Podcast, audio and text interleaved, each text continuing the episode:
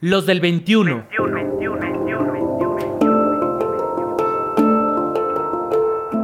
Hombres en movimiento. En movimiento, en movimiento, en movimiento, en movimiento. Rutas para la paz.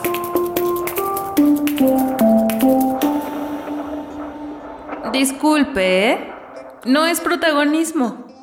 La violencia y la falta de autocuidado es emergencia nacional.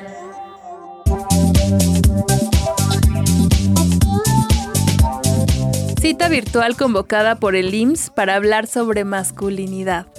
Dos hombres fueron los protagonistas.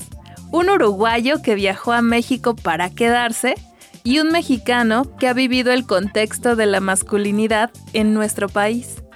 Ambos trabajan en Gendes y han escuchado cientos de historias de hombres que no se cuidan ni saben cuidar porque hashtag soy bien macho.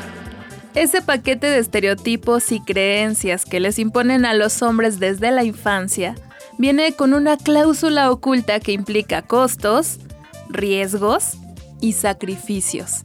En este diálogo no se victimiza a los hombres, se cuestionan esos aprendizajes y, ante cientos de personas en línea, Fernando Moya Olivares, capacitador de Gendes, lanza la siguiente pregunta.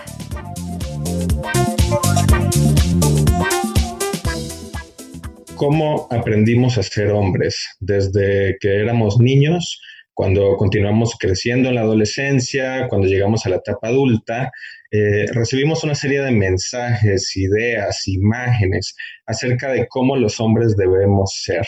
Justamente lo que se aborda en esta metáfora, que es la caja de la masculinidad, es resumir, enlistar una serie de enunciados, de ideas, de mensajes que hemos estado recibiendo los hombres a lo largo de todas nuestras vidas.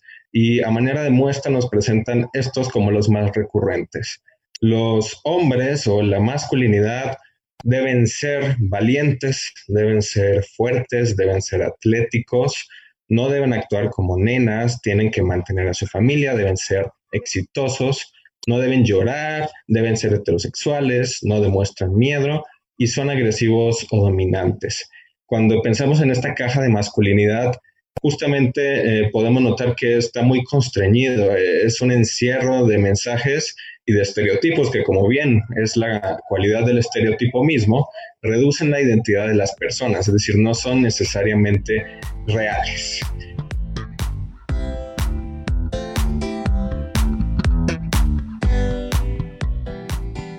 Vieja el que se. Poco se piensa en el lenguaje y las implicaciones que éste tiene en nuestras conductas y en la forma como nos relacionamos. Ismael Ocampo Bernasconi hace esta reflexión en un video que hoy ya ha sido visto por casi 24 mil personas. En él invita a desnaturalizar las violencias desde el lenguaje.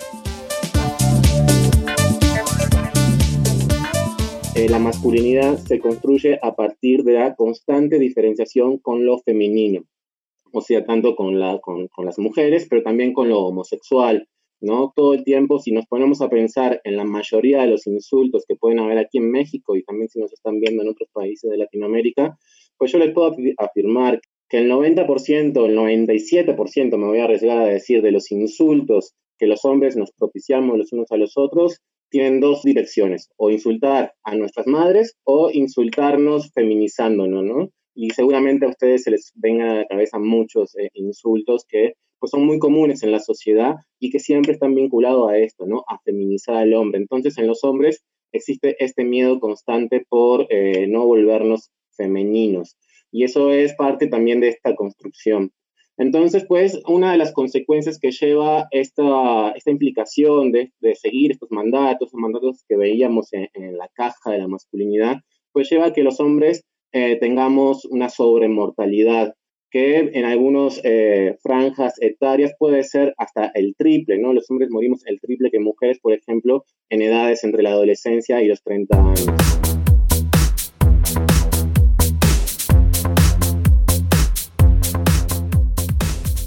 Es una escena recurrente. Hombres que viven con problemas físicos, mentales y emocionales que no atienden hasta que llega la crisis que, en opinión de Fernando Moya, está vinculada a la incapacidad de los hombres para pedir ayuda. Eh, el hecho de que no hayamos aprendido a pedir ayuda o a decir me siento mal es una consecuencia muy grave justamente en términos de salud y de autocuidado, porque al final pues nosotros mismos no acudimos a los servicios de salud cuando esto es requerido. Estoy pensando en muchos hombres que pueden pasar años hablando de un dolorcito o un malestar y pasa mucho tiempo y ese dolor, ese malestar sigue aumentando. Y esto tiene que ver justamente con este aprendizaje de la masculinidad. No logramos identificar, número uno, que algo malo está sucediendo con nuestros cuerpos. Si lo ponemos en situaciones de salud mental, que nos podemos sentir deprimidos, que nos podemos sentir tristes, incluso que nos podemos sentir enojados. Todo esto es para referirme a que no estamos acostumbrados a identificar esas sensaciones, esos malestares, esas señas y a pensar, decidir que tal vez deberíamos hacer algo al respecto. Y ese algo en muchas ocasiones implica pedir ayuda, que no tenemos que vivir arrastrando ese malestar todas nuestras vidas. Empezar a romper las brechas de desigualdad no es una tarea sencilla, pero Ismael Ocampo confía en que algo se puede lograr si los hombres rompen esas estructuras rígidas que les impiden relacionarse de forma afectuosa con otros hombres, preguntarse cómo están, darse un abrazo sin golpear, con cariño y aprender a pedir ayuda.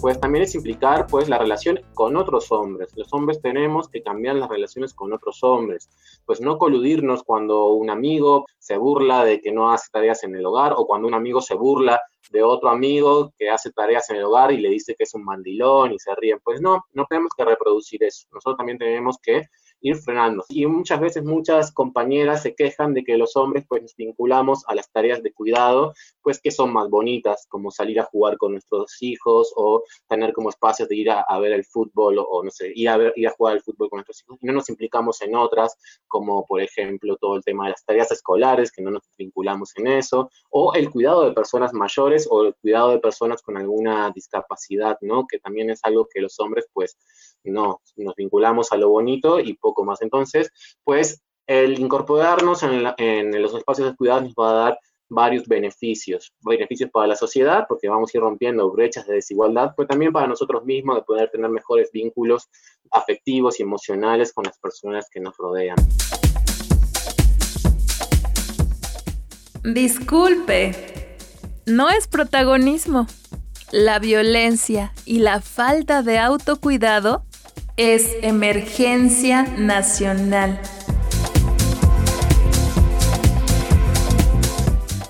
Las violencias, cual bomba de tiempo, han detonado con mayor rapidez en esta contingencia. Pero también es esperanzador saber que hay hombres en movimiento, trabajándose. Fernando Moya e Ismael Ocampo lo han demostrado en esta charla en la que destacaron la importancia del autocuidado, del cuidado de otros, de la influencia que tiene el lenguaje en nuestra forma de relacionarnos. El objetivo es cuestionar esos aprendizajes que imponen estereotipos irreales, que impiden las relaciones sanas y trascender hacia la construcción de vínculos afectivos y emocionales con quienes nos rodean.